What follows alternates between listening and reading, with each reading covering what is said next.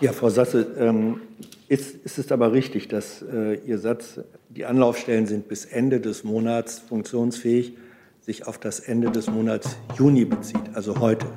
Richtig. Guten Tag, liebe Kolleginnen und Kollegen. Herzlich willkommen in der Bundespressekonferenz. Herzlich willkommen dem Regierungssprecher Steffen Seibert sowie den Sprecherinnen und Sprechern der Ministerien. Gemach. Wir starten gerade. Ähm, das Kabinett hat heute getagt und Herr Seibert hat dazu etwas zu berichten. Bitte, Sie haben das Wort. Ja, einen schönen guten Tag. Ich würde gerne eine Terminankündigung dem noch vorschieben. Und zwar betrifft die diesen Freitag. Sie wissen, die Bundeskanzlerin reist nach Großbritannien, wird dort mit Premierminister Boris Johnson auf dessen offiziellem Landsitz Checkers ein Gespräch führen. Und nun kann ich Ihnen einen weiteren Programmpunkt der Reise mitteilen. Die Bundeskanzlerin wird auf Schloss Windsor von Ihrer Majestät Königin Elisabeth II. in, in Privataudienz empfangen. Eine Ehre, über die sich die Bundeskanzlerin sehr freut. Das Ganze am Nachmittag. Gibt es dazu vielleicht gleich Fragen, Herr Rinke? Wenn man dann auch nach dem Treffen mit Herrn Johnson gleich fragen kann. Ähm, vielleicht können Sie noch mal sagen, was Themen äh, sein werden. Äh, wird dann auch über die Corona-Lage und äh, den Fortgang der Europameisterschaft gesprochen? Ich meine jetzt weniger die Spielergebnisse, sondern mehr die Zahl der Zuschauer in den Stadien. Ja, unser Interesse an den Spielergebnissen hat gestern Abend drastisch nachgelassen. Ähm, also im Ernst, das Gespräch, der ganze Besuch entspricht natürlich der Bedeutung der engen und partnerschaftlichen Beziehungen der Bundesrepublik Deutschland zu Großbritannien. Und Sie wissen, dass äh, nach Vollzug des Brexits, den wir bedauern, aber natürlich als Realität nun anerkennen, ähm, es unser Bemühen ist, diese deutsch-britischen Beziehungen zu vertiefen, voranzubringen. Ähm, ich rechne also mit der ganzen Bandbreite der bilateralen, der europäischen, der internationalen Themen, kann dem Gespräch hier nicht vorgreifen und bin ganz sicher, dass äh, so sehr wie beide Länder, Deutschland und Großbritannien, von der Pandemie betroffen waren und sind, auch die Pandemiebekämpfung, die Maßnahmen zur Eindämmung der Pandemie, die aktuelle Situation eine, ein Gesprächsthema sein wird. Äh, kurz nachfragen, ging es etwas konkreter, denn es gibt ja da Streitpunkte zwischen Großbritannien und Deutschland, zum Beispiel was die Einreise von Briten äh, nach Deutschland angeht. Also steht auch die Frage Virusvariantengebiet Einstufung dann auf der Agenda. Ich will trotzdem dem Gespräch jetzt hier nicht weiter voran, äh, weiter vorgreifen. Äh, zumal es ja immer zwei Gesprächsteilnehmer gibt und ich nicht wissen kann, was der britische Premierminister anspricht. Äh, natürlich ist die Frage, wie gehen wir um mit der Pandemie, wie gehen wir um mit dem, was Delta jetzt äh, in der Pandemie noch mal an neuer Dynamik bringt. Äh, natürlich sind das Themen, die für beide Seiten wichtig und interessant sind und natürlich äh, sind auch Fragen wie mit äh, Ein- und Ausreise in Europa zwischen der EU und Drittländern umzugehen ist, sind auch Gesprächsthemen. Es wird eine Presseunterrichtung durch die Bundeskanzlerin und den Premierminister im Anschluss an das Gespräch geben. Details geben wir noch bekannt. Herr Eckstein? Nur weil Sie die Europameisterschaft jetzt gerade selbst angesprochen hatten. Sie hatten hier mehrfach auch gesagt, dass die Kanzlerin sich die Spiele anschaut. Wie fällt denn Ihre Reaktion nach dem Spiel gestern Abend aus? Enttäuscht und ein bisschen traurig, wie wahrscheinlich viele Millionen Deutsche, die das gestern Abend gesehen haben. Jeder von uns hätte doch der Mannschaft ein Weiterkommen gewünscht. Das hat nicht gereicht. Und äh, die, die Spielanalyse ist nun nicht Aufgabe der Bundesregierung oder der Bundeskanzlerin, aber die Enttäuschung ist doch natürlich da, wenn man vorher intensiv Daumen gedrückt hat. Eine kurze Nachfrage noch. Es gab häufig Kontakt zwischen der Nationalmannschaft und der Kanzlerin. Gab oder gibt es das in diesem Fall jetzt auch? Wenn ich darüber etwas zu berichten habe, berichte ich Ihnen. Es stimmt, dass es diesen Kontakt immer wieder gegeben hat. Herr Jessen, auch zum Thema Fußball? Die Bundeskanzlerin hat ja die Nationalmannschaft auch digital äh, noch kurz vor Beginn des Turniers äh, getroffen, hat äh, mit den Spielern gesprochen. Jessen. Ja, das schließt da an. Ähm, es geht ja, wenn man so will, gehen zwei Ähren. Ist das die, der Plural von Ära? Teilweise oder Äre äh, teilweise überschneidend zu Ende. Ähm, und es gab, glaube ich, auch mal einen besonderen Kontakt zwischen der Bundeskanzlerin und dem Bundestrainer Gibt es so etwas wie ein äh, gemeinsames Gespräch dieser beiden Personen über die Mannschaft hinaus? Über die Bedeutung von ERA, wo es sich überschnitten hat oder so. Ist das in Planung? Na, es ist ja öffentlich geworden, dass die Bundeskanzlerin und äh, Joachim Löw äh, einige Wochen vor Beginn der, Europä der Europameisterschaft äh, zusammen zu Abend gegessen haben. Das hat äh, Herr Löw ja auch öffentlich gemacht, hat ein bisschen daraus erzählt. Ich habe dem nichts hinzuzufügen. Jetzt dachte ich, wir wären schon fast beim Thema Impfen. Äh, Stichwort Stadionfülle. Herr Bisicke, Sie wollten dazu was fragen. Genau, da richtet sich die Frage hauptsächlich ans Gesundheitsministerium. Es gibt offenbar eine Zeitenwende, äh, so wird berichtet, dass momentan mehr Impfstoff als äh, wahrgenommene Impftermine da sind. Da wäre die erste Frage, ist das so? Und wenn ja, liegt das eher daran, dass momentan die Lieferungen extrem gut laufen oder dass ein Rückgang bei der Impfbereitschaft zu verzeichnen ist? Ich weiß nicht, wo Sie die Zahlen hernehmen. Ähm, was wir momentan haben, ist, dass wir sehr viele Zweitimpfungen haben. Äh, wir haben ähm, keine Zahlen, dass Impftermine ausfallen, allerdings einige Berichte aus den Ländern, dass dem so ist. Und wir führen das darauf zurück, dass sich äh, manche Impflinge doppelt, dreifach angemeldet haben bei Ärzten ähm, äh, und auch bei Impfzentren. Mhm. Vielleicht noch eine Nachfrage, wenn Sie gestatten. Wie die bisher Impfunwilligen, gibt es da Pläne, wen man noch einbinden kann, um die möglicherweise noch zu überzeugen. Gerade vor dem Hintergrund der Delta-Variante ist das ja besonders das wichtig. Das letzte jetzt verstehe ich jetzt nicht gerade. Wie, wie man bisher Impfunwillige ähm, noch davon überzeugen kann, gerade vor dem Hintergrund der Wichtigkeit hinsichtlich der Delta-Variante, ähm, wen man da einbinden kann, dass man noch eine höhere Impfbereitschaft erreichen kann. Also Sie wissen, dass wir eine, eine Kampagne fahren, um ähm, Impfwillige zu erreichen. Ähm, wir versuchen das so zu streuen, auch quer durch unterschiedliche Gesellschaftsschichten, äh, um mit unterschiedlichen Promis, die unterschiedliche Leute ansprechen. Ähm, wir werden äh, auch noch äh, im Monat Juli eine, eine weitere Stufe der Kampagne auflegen, ähm, um diejenigen zu erreichen, die bislang sich noch nicht den Schubs gegeben haben, sich impfen zu lassen. Wir haben im Bundespresseamt beispielsweise auch Impfaufrufe äh, durch Ärzte, Ärztinnen in anderen Sprachen, also Türkisch, Russisch beispielsweise gemacht, Arabisch ist in Vorbereitung, ähm, damit es nie an der Sprachhürde möglicherweise hängen bleibt und dass es nicht äh, heißt, es gab einfach in der konkreten Sprache für Menschen, die diese Sprache besser als Deutsch können, nicht ausreichend und leicht genug Zugang zu Informationen. Und das ist natürlich auch ein Teil dieser Bemühung, ähm, all diejenigen, die möglicherweise noch zögern, auch zumindest mit den vielen guten Argumenten für eine Impfung äh, zu konfrontieren. Ich will nur sagen, weil Sie von nachlassender Impfbereitschaft gesprochen haben, wir haben schon jetzt im Moment in dieser Impfkampagne noch eine ganz hohe Dynamik. Wir haben etwa im Schnitt der Tage, montags bis sonntags, 800.000 Impfungen pro Tag. Äh, das ist eine sehr, sehr gute Zahl. Und natürlich appellieren wir weiterhin an alle, die geimpft werden können, dieses Angebot auch anzunehmen. Und ganz besonders appellieren wir auch an diejenigen, die schon einmal geimpft sind, auch wirklich diese wichtige Zweitimpfung an sich noch vornehmen zu lassen. Denn die ist es, die dann den wirklich guten Schutz äh, gibt. Und da sollte man nicht denken, ach, die Zahlen lassen insgesamt nach, eine Impfung habe ich schon, das reicht mir. Das, ist, das wäre falsch, so zu denken. Jetzt habe ich Herrn Rinke noch und Herrn Jung zu diesem Thema. Ja, genau zu dem Thema da anschließend. Ähm, Herr Kautz, Ihr Minister hat ja heute an, verkündet, äh, dass Deutschland gleichgezogen hat mit den USA, was die Impfquote angeht. Ähm, vielleicht können Sie noch mal sagen, äh, warum Sie glauben, dass äh, Deutschland nicht in dieselben Probleme reinläuft wie die USA, wo es eine sehr hohe Impfdynamik am Anfang gab, die aber dann abbrach. Das wäre eine Prognose, die die Zukunft betreffen würde, Herr Rinke. Das kann ich nicht machen. Ähm, was ich sagen kann, ist, dass das Interesse an den Impfungen nach, nach wie vor ähm, ungebrochen ist bei uns. Ähm, das führen wir auf das Interesse der Menschen zurück, das führen wir auf die Kampagne zurück, das führen wir auf die Lage zurück, ähm, äh, dass sich die Menschen sich und die Gesellschaft, die, die, die äh, Leute um sie herum schützen wollen. Aber andersrum gefragt, dann schließen Sie nicht aus, dass wir in dieselben Probleme reinlaufen wie die USA. Ich schließe ja nie irgendwas ein noch aus, Herr Rinke.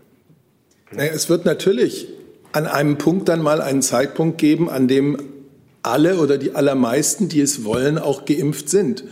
Und dann ist es naturgemäß oder naturgegeben, dass man um die dann verbleibenden sehr werben muss mit offenem Ausgang, denn es gibt einfach auch einige, die wollen nicht geimpft werden. Es ist und bleibt ja eine freiwillige Entscheidung. Es gibt keine Impfpflicht.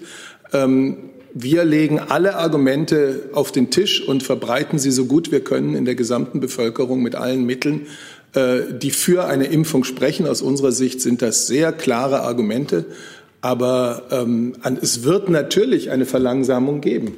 Es wird dann aber auch der Punkt kommen, wo man wieder Auffrischungsimpfungen macht. Und dann äh, ist wieder auch aus dieser Richtung viel äh, Dynamik im, im Impfgeschehen. Ich habe jetzt noch Herrn Jung und Herrn Bäseke zu diesem Thema. Und dann würde ich das gerne verlassen, weil ich noch zahlreiche andere Themen habe und das Kabinett ja heute auch noch getan Stimmt. hat. So, bitteschön. Nur eine kurze Lernfrage, Herr Kautz. Sie meinten, äh, in Sachen Kampagne wird eine neue Stufe im Juni gezündet. Können Sie uns da mehr verraten? Ähm, bislang noch nicht, Herr Jung, ähm, aber es werden äh, Spots gedreht und außerdem weite, weitere Influencer mit einbezogen in diese Impfkampagne. Also Promis, die äh, fürs Impfen werben. Wie viel Geld wird da reingesteckt und wer dreht das? Das kann ich Ihnen jetzt, die Zahlen habe ich nicht, kann ich nachliefern. Danke. Herr Besseke. Ja, vielleicht nur im Anschluss an meine erste Frage, vielleicht zum Lernen, wo stehen wir denn gerade? Also wir haben sehr viel Impfstoff, der geliefert wurde. Ist das so viel, dass wir mittlerweile jeden versorgen können? Weil es war eine lange Zeit lang so, dass wir Impfstoff hatten, gerade so, und eigentlich mehr Nachfrage war als Angebot. Wo stehen wir da jetzt, Angebot, Nachfragemäßig? Danke. Es bleibt nach wie vor so, wir gehen davon aus, dass wir ähm, im Juli äh, wahrscheinlich schon ja, im Juli, lassen wir es dabei, im Juli ähm, allen Erwachsenen, die sich impfen lassen wollen, eine Erstimpfung anbieten können, einen Termin für eine Erstimpfung im Juli anbieten können. Ähm, und für Kinder und Jugendliche zwischen 12 und 18 Jahren kann das bis in den August passieren. Gut, dann kommen wir jetzt zum Kabinett, das heute getagt hat. Und Herr Seibert hat das Wort. Ja, vielen Dank. Ich äh, habe Ihnen über zwei Berichte zu berichten. Das eine ist der vierte Bericht über die Wohnungs- und Immobilienwirtschaft in Deutschland und Wohn-, Geld- und Mietenbericht 2020, den das Kabinett heute beschlossen hat. Dieser Bericht bestätigt die Wohnraumoffensive, die Bund, Länder, Kommunen 2018 gestartet haben, zeigt am Markt immer stärker Wirkung. Die beschlossenen Maßnahmen sind umgesetzt oder auf den Weg gebracht und setzen Impulse für den Wohnungsbau, für bezahlbares Wohnen, bei den Baukosten und bei der Fachkräftesicherung. Ein paar Zahlen. Die Zahl der Baugenehmigungen hat sich 2020 auf etwa 368.000 erhöht, um das mal einzuordnen, gegenüber dem Jahr 2009, das so ein Tiefpunkt in der jüngeren äh, Bauvergangenheit war, ist das eine Verdopplung. Auch die Zahl der fertig gebauten Wohnungen ist seit damals deutlich gestiegen. Es sind jetzt fertig gebaut rund 300.000 Wohnungen im Jahr 2020. Der soziale Wohnungsbau wird in dieser Legislaturperiode vom Bund mit 5 Milliarden Euro auf Rekordniveau unterstützt. Gemeinsam mit den Mitteln, die Länder und Kommunen beisteuern, können damit über 100.000 zusätzliche Sozialwohnungen geschaffen werden. Und der zweite Teil, der Wohngeld- und Mietenbericht 2020, legt eben dar, wie sich das Mietenniveau, die Mietstruktur, Nebenkosten, Mietbelastung entwickelt haben. Man kann sagen, bei den Angebotsmieten hat sich der Anstieg deutlich verlangsamt. Ganz besonders bei Wiedervermietungen, also nicht erst, sondern Wiedervermietungen, sind äh, zunehmend Tendenzen erkennbar, dass sich der Markt entspannt. 2020 sind die Mieten für wiedervermietete Wohnungen das zweite Jahr in Folge weniger stark gestiegen, um rund 2,7 Prozent. Zum Vergleich 2018 war das ein über fünf Prozent liegendes äh, jährliches Wachstum. Auch bei den Erstvermietungen hat sich der Anstieg abgeschwächt von plus 7,6 Prozent 2019 auf plus 5,4 Prozent 2020. Die öffentliche Hand entlastet äh, etwa 3,9 Millionen Haushalte entweder mit Wohngeld oder mit der Übernahme der Kosten der Unterkunft im Rahmen der Grundsicherung. Das ist der Stand Ende 2019. Das heißt, Etwa neun Prozent aller privaten Haushalte profitieren von einer vollständigen oder teilweisen Entlastung bei den Wohnkosten. Die staatlichen Ausgaben dafür betragen 17, betrugen im Berichtszeitraum 17,2 Milliarden Euro.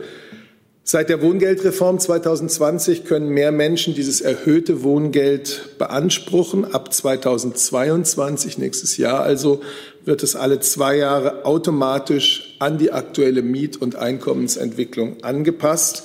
Mit der CO2-Bepreisung für Heizöl und Erdgas zum 1. Juni, 1. Januar 2021 ist außerdem eine Entlastungskomponente beim Wohngeld eingeführt worden, die die Mittel um 10 Prozent erhöht.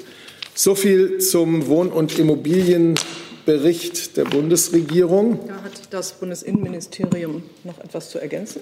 Ja, vielen Dank. Äh, der Regierungssprecher hat die wesentlichen Fakten zu diesem Thema ja bereits vorgetragen. Ich will das jetzt auch nicht wiederholen. Äh, der Bauminister bat mich noch mal darauf hinzuweisen, dass äh, keine Bundesregierung zuvor sich diese Ziele so hoch gesteckt hat und im Bereich des Wohnungsbaus, des Bezahlbarkeit, der Bezahlbarkeit des Wohnens und Bauens und auch der Fachkräftesicherung so nachhaltige Erfolge äh, zu erzielen. Da ist äh, vieles schon gesagt. Ich will noch darauf hinweisen, dass äh, seit dem Inkrafttreten des Fachkräfteeinwanderungsgesetzes inzwischen 60.000 äh, Genehmigungen äh, zur Einreise nach Deutschland für Fachkräfte erteilt wurden, viele davon auch für den Bausektor. Und äh, die Bauwirtschaft brummt, was man unter anderem auch daran erkennt, dass es im Moment zu einer Rohstoffknappheit kommt. Da ist der Bausekt, die Bauwirtschaft nicht alleinige Ursache, aber sicherlich auch mitentscheidend. Der, der Bundesbauminister hebt hervor, angesichts der Ergebnisse, dass diese Bilanz der Bundesregierung im Wohn- und Bausektor ihresgleichen sucht und dass die Bundesregierung sehr viel erreicht hat. Und auf diesem Weg kann auch eine Nachfolgeregierung weitergehen. Frau Buschow hat dazu schon eine Frage. Bitte. Es ist auch eine relativ banale Frage, weil das jetzt eben ein Konvolut an Zahlen war. Wird der Mietenbericht ähm, heute noch veröffentlicht, dass wir da auch mal reinschauen können in die Zahlen? Der Mietenbericht äh, und auch der Immobilienbericht wird veröffentlicht, äh, muss allerdings zunächst dem Deutschen Bundestag zugeleitet werden und danach wird er auch öffentlich zur Verfügung gestellt. Und wissen Sie schon, wann das sein wird? Ich nehme an, das erfolgt im Laufe des heutigen Tages. Mhm. Ich habe dazu auch eine Frage von Panayotis Gavrilis vom Deutschlandfunk. Ähm, wann rechnet die Bundesregierung damit, dass die Mieten nicht nur weniger stark steigen, sondern reell sinken werden? Ja, zunächst einmal ist ja das, äh, was wir an Entwicklung sehen in allen Bereichen, äh, insbesondere in den Bereichen der Wiedervermietungsmieten, in den großstädtischen, da ist der Dämpfungseffekt am deutlichsten sichtbar von 6,5 Prozent im Jahr 2017, Steigerung jetzt auf 1,8 Prozent. Das ist eine sehr erfreuliche Entwicklung. Äh, und wenn diese Entwicklung fortgesetzt werden kann mit all den Maßnahmen, äh, die äh, Herr Seibert gerade vorgetragen hat, dann werden wir zu einem Zeitpunkt irgendwann auch dazu kommen, dass Angebotsmieten möglicherweise stagnieren oder sogar sinken. Wann das genau sein wird, das ist wirklich schwer konkret zu beurteilen. Herr Jessen dazu? Ja, ähm, Im Februar haben der Finanzminister und der Bauminister die Wohnraumoffensive hier vorgestellt. Äh, damals äh, hieß es, dass von eigentlich geplanten 1,5 Millionen Neubauwohnungen bis zum Ende dieses Jahres dann doch nur 1,2 fertiggestellt werden würden. Und es fiel der schöne Satz, auf Baugenehmigungen kann man nicht wohnen. Ähm, wie sind die Zahlen aktuell? Äh, von wie viel fertig, tatsächlich fertiggestellten Wohnungen zum Ende dieses Jahres gehen Sie aus? Äh, nach unserem Stand wird es so sein, dass zum äh, Ablauf dieser Legislaturperiode die Zahl von 1,2 Millionen fertiggestellten Wohnungen erreicht sein wird. Ich habe nicht die Zahl, die wir aktuell, also mit Stand heute, die müsste ich nachliefern, was ich auch gern tue. Ähm, aber die Zielstellung steht und äh, nach dem äh, Erkenntnisstand, den ich habe, wird das auch erreichbar sein.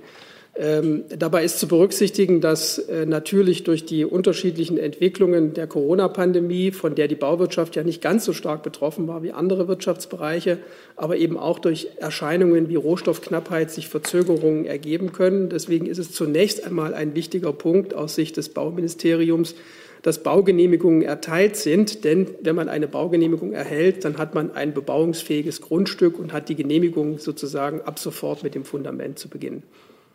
Da Sie die 1,2 Millionen bestätigen, das bedeutet dann aber auch im logischen Schluss, dass die eigentlich äh, angestrebten 1,5 Millionen fertiggestellter Wohnungen nicht erreicht werden. Diese Zielstellung wurde im Koalitionsvertrag vereinbart. Wir haben ja gerade eben deutlich gemacht, dass also die Fertigstellung von 306.000 Wohnungen im Jahr 2020, also wohlgemerkt im Corona-Jahr 2020, eine Größenordnung ist, wie wir sie seit 20 Jahren nicht mehr hatten. Das ist also wirklich ein, äh, ein Rekordwert, äh, der seinesgleichen sucht. Und selbstverständlich, man steckt sich Ziele und dann gibt es Entwicklungen, dann kommt man in die Nähe oder auch nicht so ganz ran. Aber 1,2 Millionen Wohnungen ist ja auch eine stattliche Größenordnung. Jetzt habe ich noch eine weitere Frage von Herrn Gavrilis zu diesem Thema, äh, nämlich die Frage, wie viele Sozialwohnungen wurden 2020 äh, neu gebaut und wie viele sind gleichzeitig aus der Bindung gefallen? Ähm, Im Jahr 2020 wurden nach meiner Kenntnis, das habe ich hier auch irgendwo mit, äh, Kleinen Moment. Ich habe die Zahl der Bewilligungen. Im Jahr 2020 wurden die, äh, wurde die Förderung des Neubaus von 23.076 Mietwohneinheiten im sozialen Wohnungsbau bewilligt. Ähm, bei der Frage nach der Mietbindung ist zunächst mal auch zu berücksichtigen, dass der Entfall einer Mietbindung nicht dazu führt, dass der Mieter äh, oder die Mieterin automatisch ausziehen muss. Das ist sozusagen ein Zeitraum, der endet, in dem äh, die Miete äh, einen bestimmten Wert nicht überschreiten durfte. Aber der Wert erhöht sich ja nicht sprunghaft nur durch die Tatsache, dass die Mietbindung entfällt. Aber eine Zahl haben Sie nicht, wie viel da? Ich habe die Bewilligungen, die Fertigstellung des sozialen Wohnungsbaus müsste ich nachreichen. Entschuldigung. Und ähm, dann ähm, gibt es noch die Nachfrage dazu, wie erklärt sich die Bundesregierung, dass beim sozialen Wohnungsbau Anspruch und Wirklichkeit so weit auseinander liegen? Äh, da müsste ich jetzt, also die, vielleicht kann man die Frage konkretisieren, das ist mir etwas zu allgemein. Das müsste Herr Gavrilis dann machen. Ja. Ich bin ja hier nur die Überbringerin der Nachricht. Herr Jung hat noch eine Frage dazu. Und dann würde ich das Thema gerne verlassen, wenn sich hier kein Widerstand trägt. Es werden ja auch Baugenehmigungen. Okay, Frau Buschow dann noch. Hm? Es werden ja Baugenehmigungen auch zu Spekulationszwecken missbraucht. Können Sie uns sagen, wie viele offene Baugenehmigungen es aktuell gibt? Ähm, wir hatten den, äh, den letzten bekannten Sachstand, äh, der lag da bei 770.000 Baugenehmigungen, die erteilt wurden. Das ist der sogenannte Bauüberhang, also erteilte Genehmigungen, bei denen sofort angefangen werden kann zu bauen. Äh, auch das würde ich mit Stand heute noch mal nachreichen. Vielleicht kann ich das noch im Laufe dieser Pressekonferenz machen. Wie erklären Sie sich, dass diese Baugenehmigung, also dass da nichts weiter passiert? Und was wollen Sie daran ändern, dass das nicht mehr so bleibt, dass fast eine, also eine Dreiviertelmillion Wohnungen einfach nicht gebaut werden? Naja, zunächst einmal spricht ja der Bauüberhang dafür, dass die Behörden Genehmigungen erteilen und auch zügig Genehmigungen erteilen, äh, zügiger jedenfalls, als man bauen kann. Äh, ich habe es ja mehrfach gesagt und auch der Bundesbauminister hat es deutlich gemacht. Die Bauwirtschaft brummt. Die Bauwirtschaft ist äh, ausgelastet und kann natürlich auch nur Aufträge in einem bestimmten Umfang entgegennehmen und realisieren. Und wenn eine Baugenehmigung vorliegt, dann sucht man sich einen Bauherrn, der dann auch bauen kann. Und da gibt, kommen dann schon auch mal Verzögerungen rein. Insbesondere in einer Phase, in der wir jetzt sind, dass es auch zu Rohstoffknappheiten kommt, kann das durchaus äh, dazu führen, dass mit dem Tag der Genehmigung nicht sofort angefangen werden kann, äh, der erste Spatenstich äh, zu realisieren. Frau Buschow. Das ist noch mal eine Nachfrage zu, äh, zum Thema Anstieg der Mieten, der, so glaube ich, hatten Sie es formuliert, Herr Seibert, gebremst wurde, also nicht mehr so stark war im vergangenen Jahr. Wie sind Sie denn im Bericht mit dem Berliner Mietendeckel umgegangen, der ja im vergangenen Jahr galt? Wurde der rausgerechnet oder schlägt er sich auf diesen gebremsten Anstieg ähm, nieder? Das ist eine äh, Detailfrage, die muss ich klären. Vielleicht kann ich das hier gleich nachliefern. Gut. Vielen Dank. Jetzt hat Herr Seibert wieder das Wort, weil das. Dankeschön. Ein, wei ein weiteres Thema habe ich noch für Sie. Das Kabinett hat heute auch den dritten nationalen Aktionsplan im Rahmen der Teilnahme Deutschlands an der Open Government Partnership OGP beschlossen. Wir haben darüber hier manches Mal in den letzten Jahren schon gesprochen. OGP, das ist ein Zusammenschluss von 78 Staaten, die sich gemeinsam für Transparenz und Teilhabe, für Korruptionsbekämpfung, für die Nutzung neuer Technologien zur Lösung gesellschaftlicher Herausforderungen einsetzen, indem es Erfahrungsaustausch gibt und indem eben regelmäßig nationale Aktionspläne im Dialog mit der Zivilgesellschaft entstehen. Vielleicht nimmt man für diesen Gedanken Open Government am besten die Definition der OECD äh, zugrunde, die sagt, es geht um eine Kultur der Regierungsführung, offenes Regierungs- und Verwaltungshandeln als ganzheitlicher Ansatz zur Belebung der Demokratie. Dem fühlen wir uns auch verbunden. Seit 2016 nimmt Deutschland an dieser Open Government Partnership teil. Ähm, seit 2019 hat Deutschland einen Sitz im Lenkungsgremium dieser Organisation und nimmt also eine mitgestaltende Rolle ein. Insgesamt enthält dieser neue Aktionsplan elf Verpflichtungen der Bundesressorts, einige davon in Zusammenarbeit mit mehreren Ländern, mit denen weitere Politikfelder für den Diskurs um das offene Regierungs- und Verhaltungshandeln erschlossen werden. Ähm, das alles können Sie nachlesen, wie es sich bei Open Government gehört, auf der Seite www.open-government-deutschland.de. Da ist der Aktionsplan eingestellt. Jung. Ja, ich habe mich früher auch damit beschäftigt. Da gab es immer 15 Verpflichtungen, Herr Seibert. Sie haben jetzt gerade von elf gesprochen. Welche vier äh, sind denn jetzt rausgefallen? Naja, das ist jetzt der nationale Aktionsplan 2021 bis 2023, der nach meinen Informationen elf verschiedene Verpflichtungen der Bundesressorts enthält. Äh, ich weiß nicht, ob in früheren Zeiten, es ist ja schon der dritte solche Plan, eine andere Zahl von Verpflichtungen war, aber Verpflichtungen können ja auch umgesetzt sein. Ich kann Ihnen das schlicht nicht beantworten. Hier geht es jetzt um elf, nach meinen Informationen. Dazu sehe ich keine weiteren Fragen. Dann hat das Auswärtige Amt das Wort für eine Ankündigung, wenn ich richtig verstanden habe. Ja, richtig. Äh, ich möchte Ihnen ankündigen, dass Außenminister Maas morgen Vormittag zu politischen Gesprächen nach Warschau reisen wird. Er wird dort um 12.30 Uhr ähm, mit, dem, mit seinem polnischen Amtskollegen im polnischen Außenministerium zusammentreffen. Zunächst zu einem Vier-Augen-Gespräch und im Anschluss daran zu einem gemeinsamen Arbeitsmittagessen mit der gesamten Delegation. Nach dem Gespräch ist für 14.20 Uhr eine gemeinsame Pressebegegnung der beiden Außenminister geplant. Am Nachmittag wird Außenminister Maas dann noch in der Residenz des deutschen Botschafters in Polen mit Vertreterinnen und Vertretern der belarussischen Zivilgesellschaft zusammentreffen, die in Warschau leben. Dazu Herr Rinke. Herr Frau Sasse, können Sie uns noch ein bisschen über den Anlass des, äh, dieses Besuchs sagen? Geht es da um besondere äh, Streitigkeiten im bilateralen Verhältnis? die Probleme, die es im Moment auf EU-Ebene gibt mit äh, Polen oder was genau äh, ist Thema der Gespräche? Also zunächst einmal befinden wir uns ja in einem sehr engen, äh, ist unser Verhältnis zu Polen sehr eng und wir äh, hegen einen regen Austausch mit äh, Polen. Ähm, es gibt keinen konkreten Anlass, sondern es wird um eine breite Palette bilateraler europäischer und internationaler Themen gehen. Bilateral stehen beispielsweise die Fortführung der Zusammenarbeit mit Polen und Frankreich im äh, sogenannten Weimarer Dreieck äh, auf, dem, auf dem Programm. Außerdem die Situation des Sprachunterrichts in beiden Ländern, die Weiterentwicklung des deutsch-polnischen Geschichtsbuchs und die geplante Errichtung eines Erinnerungs- und Begegnungsortes für die polnischen Opfer des Zweiten Weltkrieges. Äh, international und Euro auf europäischer Ebene oder was die europäischen Themen angeht, werden die beiden Außenminister voraussichtlich über, über die Themen Rechtsstaatlichkeit, den EU-Erweiterungsprozess, die Konferenz zur Zukunft Europas, natürlich auch die Pandemiebekämpfung sprechen, aber auch über Themen wie Russland, Belarus, Ukraine, die transatlantischen Beziehungen, die östliche Partnerschaft und den polnischen OSZE-Vorsitz. Wie Sie, wie Sie sehen, ist die Themenpalette in der Tat sehr breit. Herr Jessen? Ähm, vor dem Hintergrund der Regenbogendebatte in der vergangenen Woche ist äh, der Umgang äh, mit LGBT äh, auch ein Thema. In Polen wird von LGBT-freien Zonen gesprochen und äh, auch von regierungsfinanzierter Schwulenfeindlichkeit. Wir werden unter anderem auch über das Thema Rechtsstaatlichkeit sprechen mit den Polen. Beinhaltet Rechtsstaatlichkeit explizit LGBT?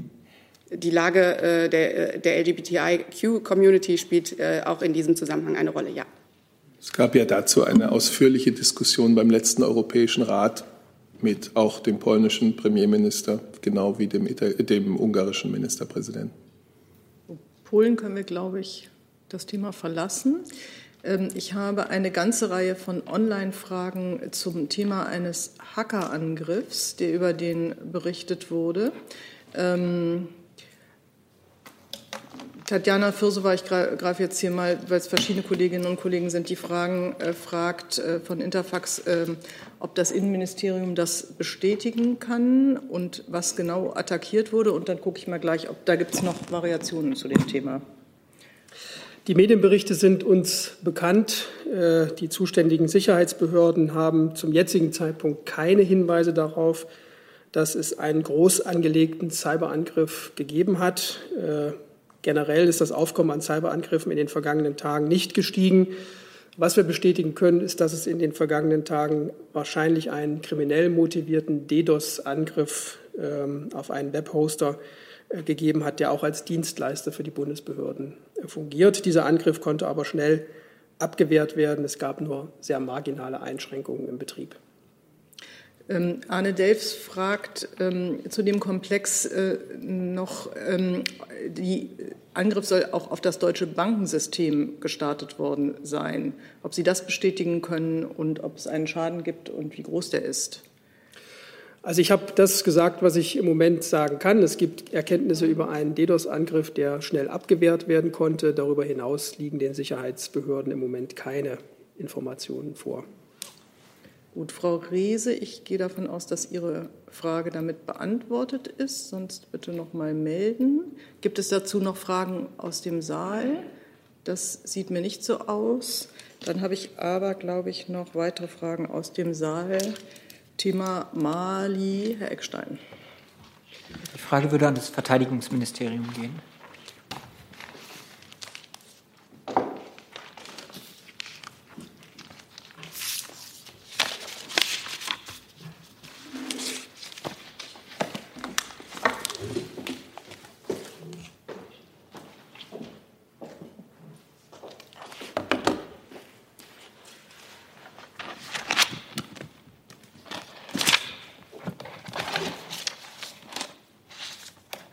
Dem Anschlag auf die Bundeswehr gibt es denn neue Informationen zu den Verletzten? Vielen Dank für die Frage. Ähm, ja, das gibt es tatsächlich. Ähm, ich kann Ihnen heute berichten, dass äh, Sie wissen ja, wir hatten drei sehr schwer verletzte Kameraden dabei. Heute der letzte der dreien ähm, die Intensivstation verlässt.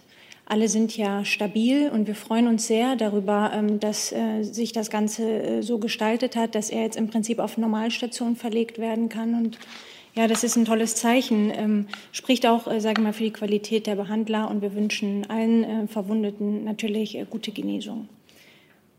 Ich hätte noch eine Nachfrage zu den Einsatz, Einsatz generell, also zu der UN-Mission, aber auch zu der Ausbildungsmission der EU. Sind denn dort jetzt Änderungen geplant, also in Bezug beispielsweise auf Einsatztaktik, Ausstattung etc.? Ich, ich würde ganz kurz, ich glaube, das, das ist ein Thema, was auch nicht nur Sie interessiert, einfach ganz kurz gerne was zu Mali insgesamt sagen. Das ähm, wäre mir sehr wichtig. Die Ministerin befindet sich ja zurzeit ähm, in den Vereinigten Staaten. Sie hat gestern äh, mit äh, der Spitze der Vereinten Nationen gesprochen, mit ähm, dem äh, UN-Generalsekretär Guterres. Heute trifft sie den amerikanischen Verteidigungsminister und den nationalen Sicherheitsberater Sullivan in, in Washington. Und Mali war natürlich äh, auch insbesondere gestern ein wichtiges Thema. Ähm, die Ministerin hat sich auch eingelassen in, in zwei Interviews, ähm, einmal vorgestern im Deutschlandfunk und einmal gestern bei NTV und hat ähm, viele aktuelle Fragen zum Einsatz selbst, aber auch zur weiteren Vorhergehensweise in Mali beantwortet. Sie hat noch einmal sehr klar gesagt, dass MINUSMA ein, ein gefährlicher Einsatz war und dass wir das nunmehr auch auf äh, schreckliche Art und Weise selbst erlebt haben. Ähm, wir wollen jedoch gemeinsam mit unseren internationalen Partnern einen wichtigen Beitrag dafür leisten können, dass der Friedensprozess in Mali voranschreitet. Wir wollen dieses Land gerne weiter unterstützen. Und dabei ist uns auch wichtig, und da haben wir auch ein Auge drauf, insbesondere natürlich ist das auch, sage ich mal, eine politische Dimension, wie sich die politische Transition im Land vollzieht. Wir werden mit unseren Partnern und Verbündeten im Gespräch bleiben. Vielleicht dann noch einmal tatsächlich trotzdem die Nachfrage, wird es Änderungen an der Taktik, Ausstattung etc. geben? Ähm, wir haben ja am Montag ähm, hier sehr, sehr ausführlich auch ähm, äh, zum Anschlag äh, gesprochen. Wir haben gesagt, dass wir das sehr akribisch untersuchen werden und auch unsere Erkenntnisse daraus ziehen. Ich habe zum jetzigen Zeitpunkt keine Bekanntmachung Ihnen gegenüber zu machen. Gleichwohl äh, rufe ich die Frage von Thomas Diels aus, freier Journalist, äh, der nochmal die Frage vom Montag auch wiederholt, ähm, ähm, dass nachhaltig der Erwerb von bewaffneten Drohnen gefordert wird. Also das konstatiert er.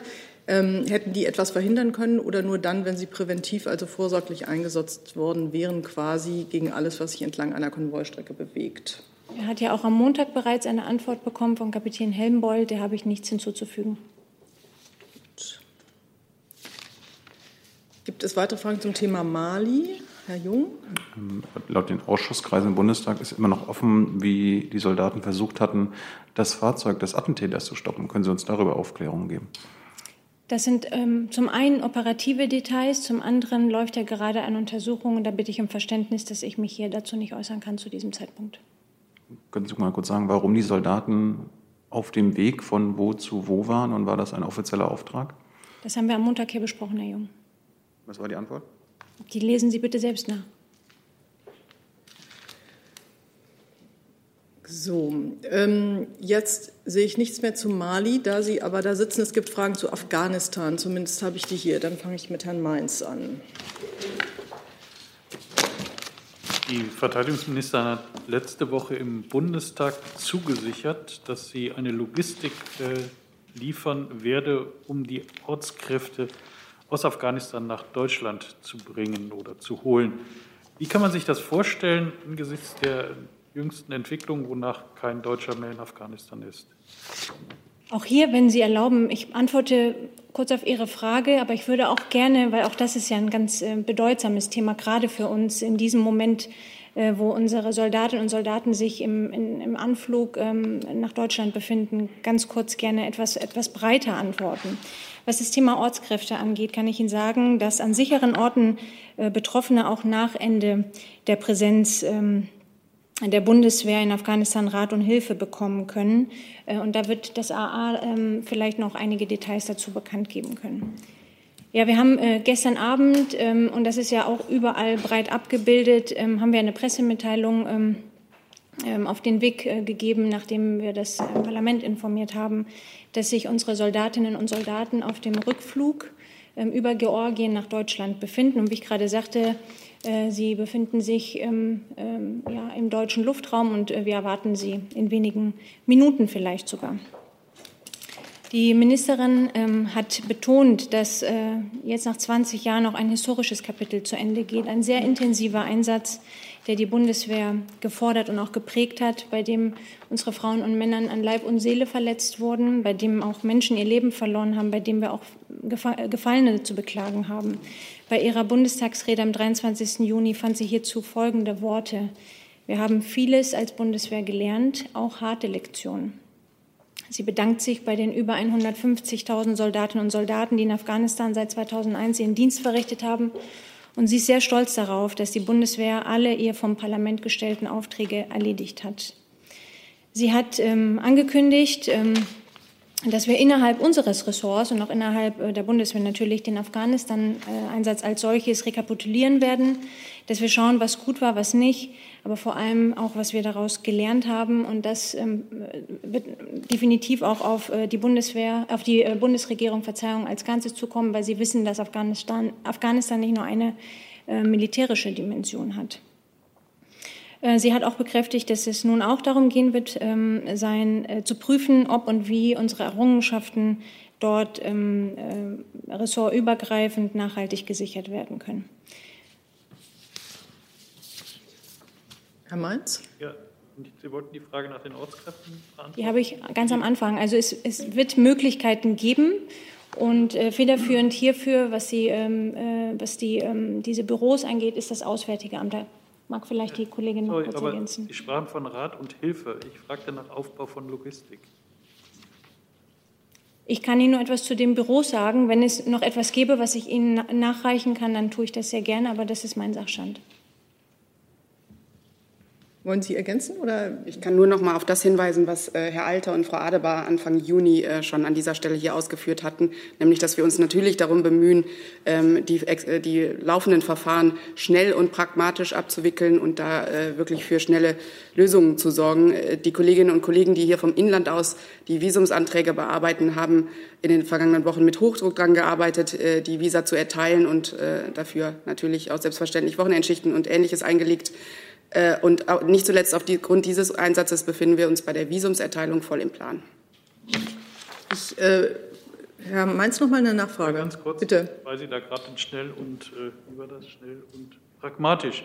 Äh, jetzt äh, melden Hilfsorganisationen Ihnen Ihren ähm, Ortskräften werde mitgeteilt, äh, also in Afghanistan laufe nichts mehr. Sie müssten sich jetzt äh, nach Pakistan oder Indien äh, begeben, um dort ihre Anträge auf den Weg bringen zu können.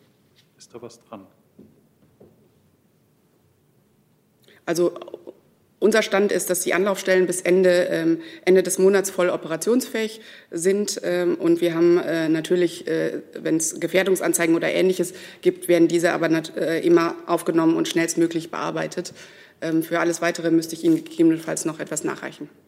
Mhm. Ich bleibe noch mal beim Thema Ortskräfte. Ganz kurz, darf ich noch? Ich habe gerade noch von den Kollegen noch eine Nachreichung bekommen. Unsere Unterstützung endete ähm, mit der Unterstützung des Auswärtigen Amtes bei der Visabeantragung. Da ging es um biometrische Daten.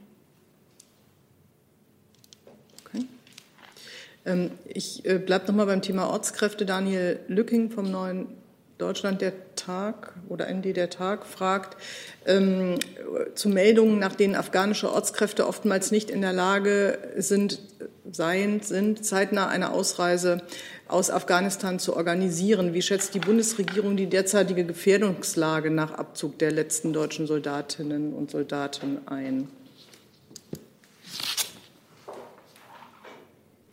Möchten Sie, Frau Ruzi, oder soll ich? Bitte. Also zur Gefährdungslage in Afghanistan oder zur Lage in Afghanistan insgesamt hatten wir uns auch an dieser Stelle schon in den vergangenen Wochen ähm, mehrfach geäußert. Ich möchte deswegen an dieser Stelle auf diese Äußerung verweisen. Äh, es ist und bleibt ein sehr schwieriges, äh, eine schwierige Situation in Afghanistan und das bezieht sich in, unter anderem natürlich auf die Sicherheitslage. Gut, dann geht es hier im Saal weiter. Herr Jung hatte sich gemeldet. Frau Soss, Sie sagten gerade, dass die Anlaufstellen für die afghanischen Ortskräfte bis Ende des Monats voll funktionsfähig seien. Wir haben heute den 30. Juni, also ist heute der letzte Tag. Also ich kann Ihnen, äh, ich habe gerade noch ein Update bekommen, ich kann Ihnen sagen, dass insgesamt äh, inzwischen fast äh, knapp 2400 Visa für Ortskräfte und Angehörige ähm, erteilt worden sind. Das zum einen zur Zahl. Und was die Stellen für den Antrag angeht, kann ich Ihnen sagen, wenn man eine Aufnahmezusage hat, kann man in Afghanistan den Antrag stellen. Wo in Kabul konkret. Habe ich verstanden. Wo geht man dahin? Die meisten sind ja jetzt äh, im Masai-e-Sharif ähm, ortskräftig tätig, die Afghanen. Äh, wo können die dort in Masai-e-Sharif zum Beispiel den Antrag stellen? Wie gesagt, ich kann Ihnen sagen, dass in Kabul die Anträge an der Botschaft entgegengenommen werden. Ja, das ist aber so, als ob man von Berlin nach äh, Lissabon reisen müsste. Mehr kann ich Ihnen nicht das ist ja, Das ist ja weit weg. Jetzt, wir machen hier keine Diskussion. Fragen Sie eine ordentliche Frage. Ich habe hier noch vier Leute auf der Liste dazu. So, das macht ja jetzt kein, logistisch gar keinen Sinn. Also zu sagen, dass die Menschen in Masai Sharif dann nach Kabul reisen müssten, das ist ja. Aber Sie sind doch in der Lage, Ihre Frage in eine Frage zu kleiden, Ihr Anliegen in eine Frage zu kleiden. Halten Sie das für realistisch, dass Menschen, die der Bundeswehr in Masai Sharif geholfen haben, nach Kabul reisen können? Um dort einen Antrag zu stellen, wo Sie nicht wissen, ob der genehmigt wird? Ich kann und möchte mich an dieser Stelle nicht zur Sinnhaftigkeit äußern, sondern ich kann Ihnen beschreiben, wie die aktuelle Lage ist. Und die Lage ist, dass bei, im Falle von Aufnahmezusagen, also wenn Aufnahmezusagen vorliegen, Anträge bei unserer Botschaft in Kabul gestellt werden können. Frau Dudi.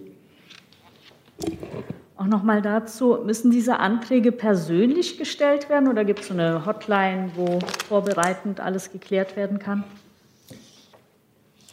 Ähm, da müsste ich, äh, also telefonischen Kontakt kann man natürlich mit der Botschaft aufnehmen, aber zu Details müsste ich Ihnen noch mal äh, nachliefern. So, dann habe ich Herrn Bäseke noch dazu. Ja, vielen Dank. Äh, wir haben ja gerade besprochen, die letzten Kräfte sind jetzt quasi im Anflug auf Deutschland. Mich würde mal interessieren, warum man es eigentlich nicht geschafft hat, dass wenigstens ein Mitglied der Bundesregierung heute in Wunsdorf vor Ort ist, womit das zusammenhängt. Vielleicht kann ich dazu was sagen. Ähm, und ich sage Ihnen das jetzt einfach mal als Soldatin, die selbst im Einsatz war. Wenn man aus dem Einsatz zurückkommt, dann ist erstmal das Wichtigste, dass man seine Angehörigen wieder sieht, dass man ähm, sie in die Arme nehmen kann. Und äh, das ist einfach der Punkt, äh, den es zu respektieren gilt. Sie werden dort in Empfang genommen. Das ist das eine. Das andere ist, dass ja nicht alle oder das gesamte Kontingent auf einen Schlag zurückgekommen ist, sondern dass sich das über mehrere Termine gezogen hat. Ähm, und die Absicht der, der Bundesministerin ist, ähm, dass wir ähm, im, Spätsommer noch einen, einen großen Appell äh, machen, wo sie alle gemeinsam im Prinzip noch mal in einem angemessenen Rahmen noch mal würdigt. Mhm. Eine Nachfrage vielleicht zur Bilanz 20 Jahre dieses Einsatzes. Äh, welche Prognose gibt es für Afghanistan? Und es gab ja mal den Satz, dass auch die deutsche Sicherheit dort verteidigt wird. Was heißt das im Zweifel? Also eine Nachfrage ist eigentlich keine neue Frage. Sicherheit in hm? Deutschland. Aber ich glaube, ich kann das trotzdem was sagen, wenn das in Ordnung ist. Ich, ich habe das ähm, eigentlich schon gesagt. Ähm, es ist nicht nur eine militärische Dimension, sondern es betrifft ja mehrere Ressorts. Jetzt ging es erstmal darum, dass unsere Frauen und Männer wieder zurückkommen. Sie sind auf bestem Wege, das zu tun. Und dann ist das ein Prozess, der, der durchlaufen wird. Und da wird man mit Sicherheit auch unterschiedlichste Aspekte noch mal beleuchten. Jetzt habe ich eine Frage noch von Matthias Gebauer zu dem Thema. Äh, warum hat das Bundesverteidigungsministerium gestern nicht mitgeteilt, dass am letzten Schritt des Abzugs auch US-Flugzeuge beteiligt waren und warum das nötig ist, fragt er nach.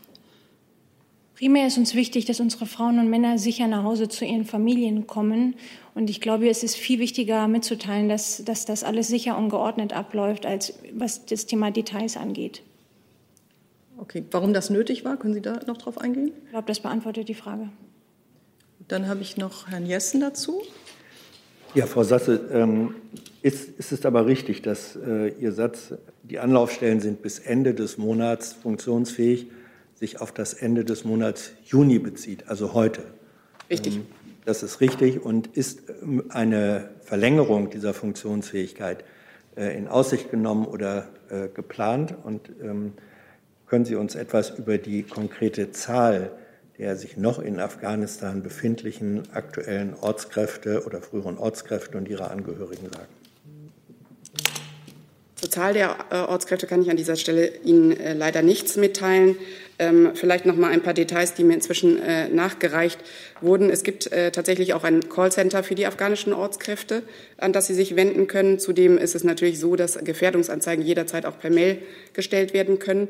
Und ähm, bei Visumsanträgen äh, verfahren wir aber so, dass, äh, dass die persönlich entgegengenommen werden müssen, wie in allen anderen Fällen auch. Ich habe jetzt noch Herrn Jung dazu, noch Herrn Nils und Herrn Mainz und dann würde ich das Thema gerne verlassen, weil ich noch zahlreiche andere Themen habe. Ich fand es gerade ein bisschen frech von Frau Rozi zu sagen, hier Details haben jetzt erstmal nicht zu interessieren. Das haben Sie ja gerade impliziert. Ähm, vielleicht interessieren wir uns dafür und dazu haben Sie auch Rede und Antwort zu stehen. Äh, Gab es dann irgendwelche gab es dann irgendwas Zeremonielles zum Abschluss vor Ort in Afghanistan? Also dass ähm, der letzte deutsche Soldat quasi an wen auch immer was übergeben hat? Oder wie können wir uns den äh, Abschluss da vorstellen? Also Sie erlauben mir vielleicht noch dazu zu sagen, dass was Sie für frech oder nicht für frech halten, dass das hier keine Rolle spielt. Das sind operative Details. Es ist wichtig, dass unsere Leute vernünftig nach Hause kommen. Das ist unsere Schuld und da sind wir nachgekommen. Es ist auch kein Geheimnis, dass wir in Afghanistan nicht alleine waren, sondern mit unseren Verbündeten und Partnern und dass man sich dann gegenseitig abstützt. Ich glaube, das ist auch überhaupt keine Frage. Also von daher teile ich Ihre äh, Annahme da nicht. Würden Sie bitte noch mal den zweiten Teil wiederholen? Gab es irgendwas Zeremonielles zum Abschluss? Sehr gerne. Ähm, das ist ja das, was ich gerade gesagt habe. Wir werden äh, im September gemeinsam mit dem Bundespräsidenten einen großen Abschlussappell durchführen. Und äh, ja, das ist der Plan, dass man dann alle zusammen hat und das Ganze auch einen entsprechenden würdigen Rahmen hat. Ich meinte vor Ort in Afghanistan. Die Bundeswehr ist wieder zu Hause. Ja, was wurde äh, als letztes in Afghanistan gemacht? Was hat der deutsche Soldat dort gemacht? Gab es irgendeinen zeremoniellen Abschluss oder sonst was?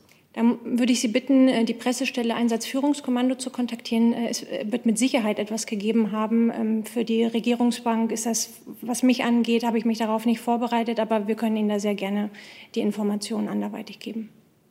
Thomas Nees erkundigt sich äh, mal zu den 59 gefallenen oder erkundigt sich zu den 59 gefallenen Soldaten, von denen die Rede ist äh, und fragt da detailliert nach, welche an, äh, durch einen Unfall gestorben sind oder durch einen Selbstmord. Auch da möchte ich äh, darum bitten, dass ähm, er sich an das ähm, Einsatzführungskommando der Bundeswehr wendet. Die haben eine Pressestelle und da wird man ihm das Nils sehr gerne uns ja zu und kann das dann machen. Und Herrn, Herrn Mainz hatte ich noch, ne? richtig? Es gab aus dem Kreis der Innenminister und aus dem Kreis des Verteidigungsausschusses die Aufforderung, dass äh, aus Bundesmitteln die Rückflüge oder die Flüge der afghanischen Ortskräfte finanziert werden sollten, zumindest zum Teil, weil die Ortskräfte ja äh, wahrscheinlich über ein Jahreseinkommen verfügen, das unterhalb äh, solcher Flüge Flugkosten besteht. Wie weit ist da die Bundesregierung vorangekommen? Also vielleicht kann ich damit mal anfangen. Sie zitieren ja die Innenministerkonferenz, die vor knapp zwei Wochen stattgefunden hat. Und es ist richtig, dass aus dem Kreis der Innenminister diese Forderung erhoben wurde, aber keinesfalls äh, da äh, zugesagt wurde, dass dies auch so erfolgt. Wir haben ja an verschiedenen Stellen erklärt, dass das Aufnahmeverfahren im Prinzip einem Visumverfahren gleicht. Jemand, der die Anspruchsberechtigung geltend machen kann, bekommt ein Visum und kann dann nach Deutschland reisen, um hier aufgenommen zu werden. Das erfolgt üblicherweise im Rahmen individueller Anreisen. Das ist das bisherige Verfahren, was sich auch bislang ganz gut bewährt hat. Ähm, es ist vielleicht bei der Gelegenheit darauf hinzuweisen, dass Beschäftigte, die aus dem Dienst treten, äh, auch Abfindungen erhalten, äh, also wirklich nennenswerte Abfindungen verglichen mit dem Jahresgehalt die natürlich nicht allein für den Zweck der Finanzierung der Reise nach Deutschland ausgezahlt werden, sondern dazu dienen, dass auch nach einer Beschäftigung äh, eine gewisse Absicherung für die Betroffenen gegeben ist. Aber solche Mittel können natürlich auch mit eingesetzt werden, um die Anreise nach Deutschland zu finanzieren. Hatte der Bundesinnenminister ja bereits bei der Innenministerkonferenz gesagt, er habe in seinem Etat dafür kein Geld. Äh, waren auch die meisten Ortskräfte nicht beim Innenminister äh, anzusiedeln, sondern bei anderen Ressorts, Auswärtiges Amt und vor allen Dingen Verteidigungsministerium. Äh, gibt es da Überlegungen, Teile der Reisen zu finanzieren? Ich habe dazu ähm, zum jetzigen Zeitpunkt keine Informationen für Sie. Gut, dann würde ich das Thema gerne verlassen und Frau Gierschick hat ein anderes Thema und wartet schon sehr. Ein vollkommen anderes Thema. Äh, und zwar, es geht um einen Familiengipfel im Bürgerdialog Anfang Februar, hat äh, Bundeskanzlerin Merkel gesagt, ja, neben all den anderen Gipfeln wäre ein Familiengipfel sicherlich richtig und hat versprochen, diesen Vorschlag aufzunehmen. Ähm, und ich wollte mal nachfragen, ob ich da irgendetwas verpasst habe. Hat dieser Familiengipfel stattgefunden oder, und, oder wenn nicht, warum nicht?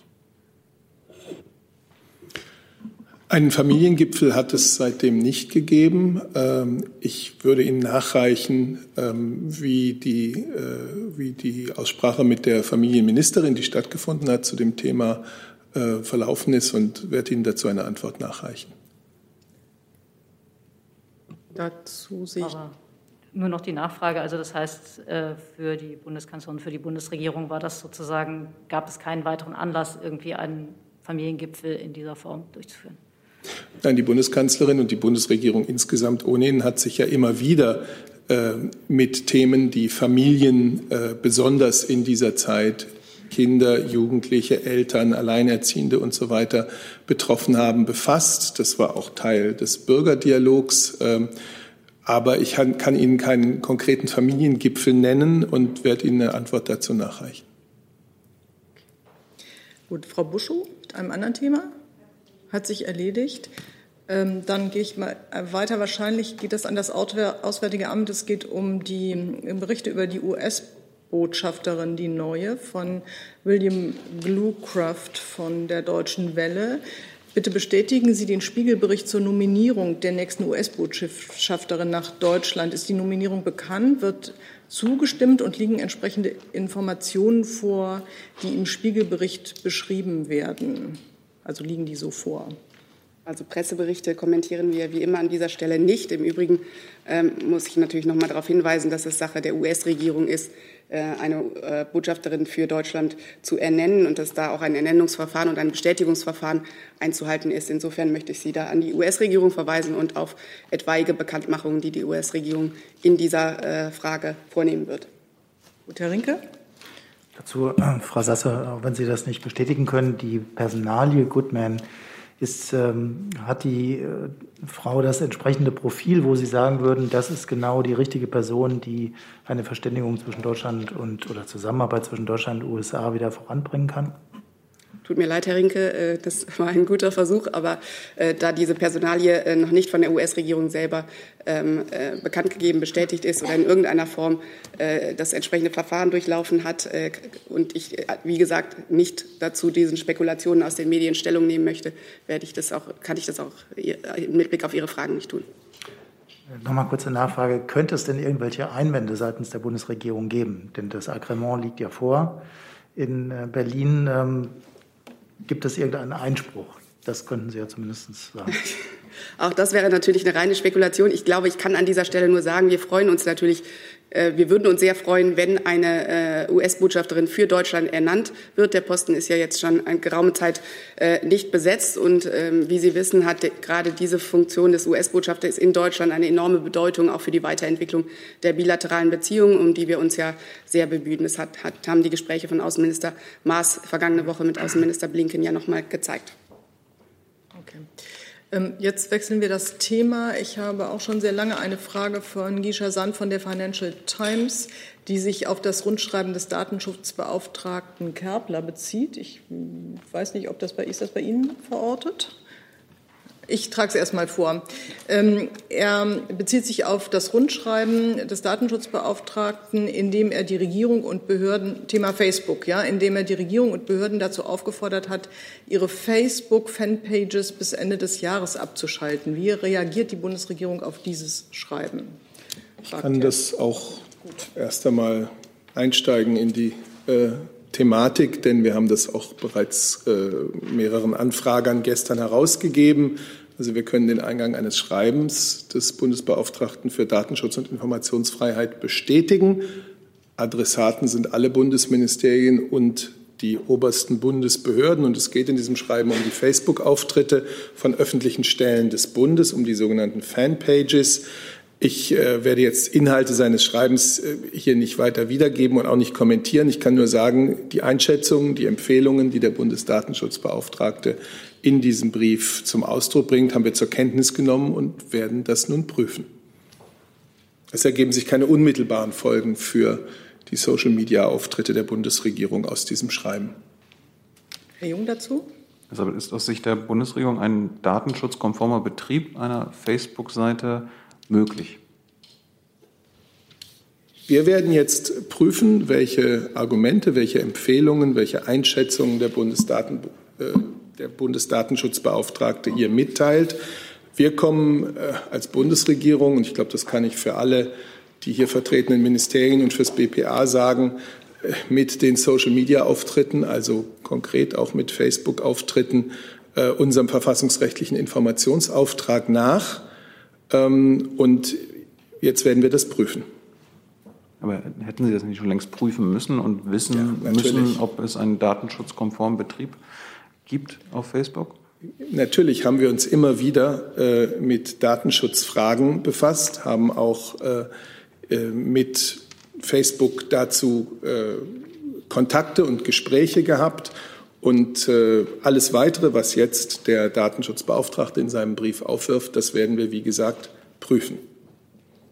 Ich habe jetzt noch zwei Themen hier aus, aus unserer Online-Fragemöglichkeit äh, sozusagen. Herrn Rinke noch und Herrn Jung hatte ich noch und Herrn Jessen. Den müssen wir jetzt mal ein bisschen Gas geben. Ähm, die Fragen, ähm, die ich hier noch habe, ist ein Thema, ist die Messerattacke von Würzburg von David Rode von Servus TV, die hier auch schon sehr lange steht, nämlich von Anfang an. Ähm, der Bundesinnen, ich trage das mal vor, der Bundesinnenminister äh, stellte in der Augsburger Allgemeinen heute selbst die Frage, wie es sein könnte, dass der Mann nach sechs Jahren rechtskonformen Aufenthalts in Deutschland immer noch nicht integriert ist, heißt das im Umkehrschluss, es wurde zum, äh, er wurde zum Terroristen, weil Bund und Länder bei der Integration versagt haben. Also zunächst einmal ist ja, sind ja die Behörden nach wie vor dabei, die Tatmotivation aufzuklären. Es gibt im Moment nur Hinweise, aber noch keine gesicherten Tatsachen, äh, die uns äh, zu dem Schluss äh, kommen lassen, dass die Tatmotivation eindeutig geklärt wäre. Deswegen will ich die letzte Frage auch nicht kommentieren. Äh, zu dem ersten Teil ähm, haben Sie den Bundesinnenminister ja richtig zitiert. Er hat einfach äh, Bezug genommen auf eine Konstellation, wie sie sich aus seiner Sicht darstellt, nämlich die, dass ein 18-Jähriger ähm, mit einem Schutzgrund nach Deutschland kommt, diesen Schutz auch anerkannt bekommt, zwar keinen Asylstatus erhält, aber subsidiären Schutz erhält, weil das begründet war. Dieser Schutzstatus ist auch nochmal überprüft und bestätigt worden. Das heißt, der Aufenthalt ist rechtskonform. Und dass ein 18-Jähriger, der sechs Jahre später mit 24 ein solch schreckliches Verbrechen begeht, äh, in einer Obdachlosenunterkunft wohnt, dass der Bundesinnenminister der Meinung ist, wir müssen uns diesen Fall anschauen und uns fragen, äh, ob es strukturelle Verbesserungsmöglichkeiten gibt, ähm, die hier vorliegen. Und da sieht er zunächst einmal auch das Thema Integration als ein sehr wichtiges Thema an, ähm, denn äh, Migration oder Integration ist ja keine Einbahnstraße. Da müssen beide Teile mitwirken, sowohl die Betroffenen als auch der Staat selbst. Das äh, Bundesamt für Migration und Flüchtlinge bietet Integrationskurse an. Die Länder sorgen für die Unterbringung und für die Versorgung äh, von äh, Menschen, die in Deutschland Schutz suchen oder denen Schutz gewährt wurde. Und man kann, und das ist die Auffassung des Bundesinnenministers, diesen Fall nicht einfach so äh, ad acta legen, sondern man muss sich genau anschauen, an welchen Stellen jenseits der repressiven und sicherheitsbezogenen Aspekte müssen hier Verbesserungen ähm, erfolgen. Ähm, es gibt dazu noch eine Nachfrage, die bezieht sich auf ein Zitat des Oberbürgermeisters von Würzburg, äh, der die, das Thema Begleitung für Menschen mit sehr schwierigen Biografien offensichtlich äh, aufgerufen hat. Äh, die Frage ist, wie kann diese Begleitung aussehen und warum gibt es sie offenbar noch nicht, auch von Dennis Rode von Servus TV Deutschland? Ja, diese Fragen gehen ja genau in diese Richtung, äh, äh, wie auch der Bundesinnenminister jetzt sein Vorgehen gedanklich strukturiert und wo auch bereits Aufträge im Bundesinnenministerium ergangen sind. Ähm, welche Maßnahmen greifen eigentlich bei diesem Personenkreis? Äh, sind diese Maßnahmen ähm, wirkungsvoll? Sind sie effizient? Sind sie effektiv? Und müssen sie gegebenenfalls ergänzt werden? All das muss jetzt betrachtet werden. Herr Jung, anderes ja, Thema. Anderes Thema, genau. Ähm, ich richte man das an, an Herrn Seibert. Es geht um ein Bootsunglück vor Lampedusa, was heute Morgen bzw. heute Nacht passiert ist, wo mindestens sieben Geflüchtete gestorben sind, darunter eine äh, Schwangere und neun Menschen werden noch vermisst. Gibt es dazu einen Kommentar der Bundesregierung?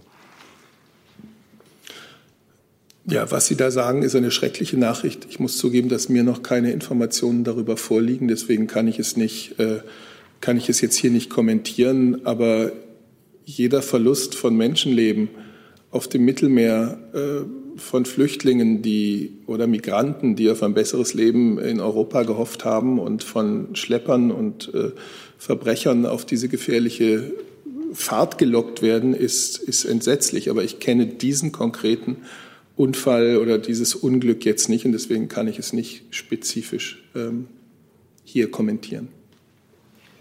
Dann hatte ich Herrn Rinke, glaube ich, noch, richtig? Genau. Frage an Herrn Seibert. Morgen übernimmt Slowenien die EU-Ratspräsidentschaft. Und ich hätte ganz gerne gewusst, wie besorgt die Bundesregierung ähm, darüber ist, dass nun ein halbes Jahr lang eine zumindest umstrittene Regierung die Geschicke der EU als Ratspräsidentschaft leitet. Ähm, also es gibt ja Rechtsstaatsprobleme äh, in dem Land, die der Regierung vorgeworfen werden. Äh, wie besorgt sind Sie? Also wenn ein neues Land, ein neuer Mitgliedstaat alle sechs Monate die Ratspräsidentschaft äh, der Europäischen Union übernimmt, dann ist es die Herangehensweise der Bundesregierung, diesem Land alle Unterstützung, alle Zusammenarbeit anzubieten, die dabei helfen kann, dass die kommenden sechs Monate für uns alle, alle 27 Mitgliedstaaten der Europäischen Union ein Erfolg werden. Und so halten wir es natürlich auch gegenüber Slowenien, so halten, haben wir es gegenüber Portugal in den letzten sechs Monaten gehalten. Und so haben wir es selber in den ja nicht ganz leichten sechs Monaten unserer Präsidentschaft in der zweiten Hälfte des letzten Jahres erlebt. Das ist die Herangehensweise und äh, so wollen wir diesen 1. Juli angehen. Nachfrage auf dem EU-Gipfel hat ja der slowenische Ministerpräsident ähm, bei dem umstrittenen ungarischen Gesetz zur Homosexualität auf Seiten der Ungarn argumentiert. Fürchten Sie oder erwarten Sie, dass in den nächsten sechs Monaten deswegen die EU-Auseinandersetzung mit äh, Ungarn, aber möglicherweise auch Polen deswegen äh, von der slowenischen Haltung geprägt ist? Ja, die Rolle eines Landes, das die europäische Ratspräsidentschaft hat, ist ja nicht seine eigene Herangehensweise für alle 27 sozusagen bei allen 27 durchzusetzen, sondern ist ja alle ihre Kraft dafür einzusetzen, dass es unter diesen 27 zu Fortschritt, zu Lösungen, zu Einigkeit kommt. Das ist mal die grundsätzliche Bemerkung. Und äh, zum anderen sprechen Sie das Thema LGBT-Rechte, das ungarische Gesetz, das umstrittene an. Das war eine wichtige, notwendige und ausführliche Debatte. Vielleicht auch nicht die letzte Debatte dazu, das kann ich nicht sagen, aber es war eine wichtige Debatte, äh, sehr ehrlich, wie die Bundeskanzlerin sie charakterisiert hat, beim letzten Europäischen Rat, an, dem, an der sich, glaube ich, alle Regierungschefs beteiligt haben. Herr Jung dazu? Eine Verständnisfrage, wie ist denn das Verhältnis äh, von Frau Merkel mit dem slowenischen Ministerpräsidenten Janja? Der hat ja als einziger EU-Regierungschef Herrn Trump zum Wahlsieg gratuliert, obwohl der nicht gewonnen hat. Ähm, der hat Berichte von ARD-Kollegen über die Pressefreiheit in Slowenien mit der antisemitischen Wochenzeitung Der Stürmer verglichen und äh, bezeichnet seine eigene slowenische Nachrichtenagentur Star als nationale Schande. Und das sind nur Auszüge seiner Äußerungen. Wie geht die Kanzlerin mit ihm um? Im Sinne der konstruktiven Zusammenarbeit, so wie sie versucht, mit allen europäischen Ratsmitgliedern umzugehen, denn nur so kommen wir in Europa voran. Und dann muss man aber Meinungsverschiedenheiten, wo es sie gibt, auch offen ausdrücken und darüber reden, so wie es gerade geschehen ist bei dem Thema LGBT-Gesetz ähm, in Ungarn. Rinke nochmal. Die Kanzlerin hat am Montag gesagt, dass sie den, das Thema der Staatsanwaltschaften, also Slowenien weigert sich bisher, die beiden äh, für Slowenien zuständigen äh, Personen zu benennen oder zuzulassen, äh, der EU, neuen EU-Staatsanwaltschaft, dass sie dieses Thema mit dem slowenischen Ministerpräsidenten ansprechen wird. Können Sie uns sagen, ob das schon geschehen ist? Da werde ich meine Experten im Hintergrund befragen müssen, muss ich zugeben, und äh, gebe Ihnen dann dazu eine Antwort.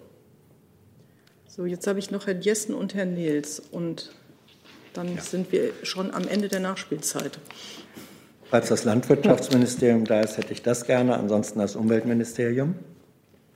Können Sie mal Ihre Frage schon mal ja, sagen? Ja, es, geht, äh, äh, es geht zur Einigung der Zukunftskommission Landwirtschaft letzten Jahr. Gut, dann kann ich, bis alle gewechselt haben, vielleicht die Frage von Herrn Nils vortragen, die sich an das Auswärtige Amt richtet. Er hat offensichtlich die Pressekonferenz verfolgt, in der es um den Jemen geht. Aber er verspricht hier, ähm, verstehe ich, bald einen Arabischkurs zu belegen, damit er das dann auch verstehen kann. Und fragt, weil er es eben nicht verstanden hat, dass die, äh, ob einer der beiden Minister oder beide sogar eine Chance sehen, den Konflikt bzw. den Krieg im Jemen einzudämmen. Und wenn ja, wie das möglich ist. Herr Nils hat selber die Pressekonferenz angesprochen, die, oder die Pressebegegnung, die Außenminister Maas und sein äh, Kollege aus Jemen vor ihrem Gespräch ähm, hatten im Auswärtigen Amt. Wir haben diese Pressebegegnung gestreamt. Der Stream ist weiterhin über Twitter bei uns verfügbar, auf, de, auf dem Twitter-Kanal des Auswärtigen Amtes. Insofern möchte ich da äh, einfach Herrn Nils auf diesen ähm, Feed verweisen. Ähm, und, ich verstehe, dass der arabisch ist, richtig? Oder es gibt ihn auch auf Deutsch. Ah, okay, dann kann er ja vielleicht noch mal gucken. Herr Nils, Sie müssen ein bisschen suchen. So, jetzt gehen wir zur Zukunft der Landwirtschaft. Herr Jessen? Ja, ähm, Herr Haufe, die Arbeit oder Aufgabe der Zukunftskommission Landwirtschaft ist ja nicht geringer zu bewerten als der damaligen Kohlekommission. Ihr Haus ist nicht stimmberechtigt, aber in dieser Kommission vertreten. Die Kommission hat sich offenbar letzte Nacht einstimmig auf einen Bericht über die Zukunft der Landwirtschaft geeinigt. Welches sind aus Ihrer Sicht die wichtigsten Punkte und wie bewerten Sie diese Einstimmigkeit? Ja, die Bundesumweltministerin hat sich gerade vor wenigen Minuten dazu ähm, in einem Statement äh, geäußert.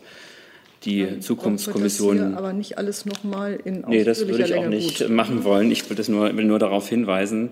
Ähm, das, was ich äh, unterstreichen möchte, ist, dass die Ministerin vor allen Dingen es sehr hoch schätzt, dass hier über viele gesellschaftliche Gruppen und viele unterschiedliche Interessenvertretungen hinweg ein ähm, Kompromiss gefunden worden ist, so ähnlich wie es eben auch, Sie haben es ja angesprochen, beim Kohlekompromiss passiert ist. Und äh, dem ähm, richtet sie einen sehr hohen Stellenwert äh, bei. Und ähm, sie sagt eben auch, dass das jetzt eine Chance ist, die die Politik nutzen muss. Ähm, so einen breiten Konsens, der jetzt vorhanden ist äh, zwischen Umweltverbänden, unterschiedlichen Agrarverbänden, äh, der Agrarwirtschaft, den muss man nutzen, um jetzt deutlich in der Agrarpolitik umzusteuern. Und dafür haben wir ja mit der gemeinsamen Agrarpolitik der Europäischen Union eine gute Grundlage. Jessen, wir machen jetzt aber keine Zweitpressekonferenz hier zu, zu, einem Thema, zu dem es eine Pressekonferenz gegeben hat.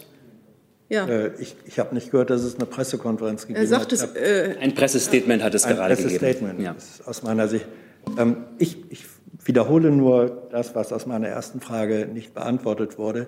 Welches sind aus Ihrer Sicht die wichtigsten äh, konkreten nächsten Schritte, die aus dem äh, einstimmig verfassten Bericht folgen? Dazu würde ich einfach darauf hinweisen, dass die Zukunftskommission Landwirtschaft ja ihre ihre Beschlüsse erst einmal selbst vorstellen muss. Und das wird sie am 6. Juli tun, nämlich gegenüber der Bundeskanzlerin. Und davor, glaube ich, ziemt es sich noch keine Inhalte hier zu kommentieren. Gut. Dann sind wir am Ende dieser Pressekonferenz angekommen. Ich danke allen herzlich für Ihr Kommen und schließe die Pressekonferenz.